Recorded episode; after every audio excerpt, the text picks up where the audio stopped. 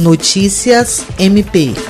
Com o intuito de fortalecer a atuação do Ministério Público do Estado do Acre e Ministério Público Eleitoral nas eleições de 2020, adotando uma postura proativa e resolutiva, a Promotoria de Justiça Civil de Sena Madureira e a Promotoria Eleitoral da Terceira Zona Eleitoral do Acre lançaram o projeto Eleições Limpas 2020. O projeto, idealizado pelo promotor eleitoral Luiz Henrique Correia Rolim, visa coibir possíveis ilícitos eleitorais, como propaganda irregular e ilegal, abuso do poder econômico e político e crimes eleitorais, ampliando e fortalecendo os canais de denúncia por meio de divulgação via internet, em mídias e redes sociais, além de espaços públicos diversos, como unidades ministeriais, praças, mercados, entre outros. Atualmente, os eleitores têm à disposição diversas formas para a realização de denúncias, como contatos de telefones fixos e celulares,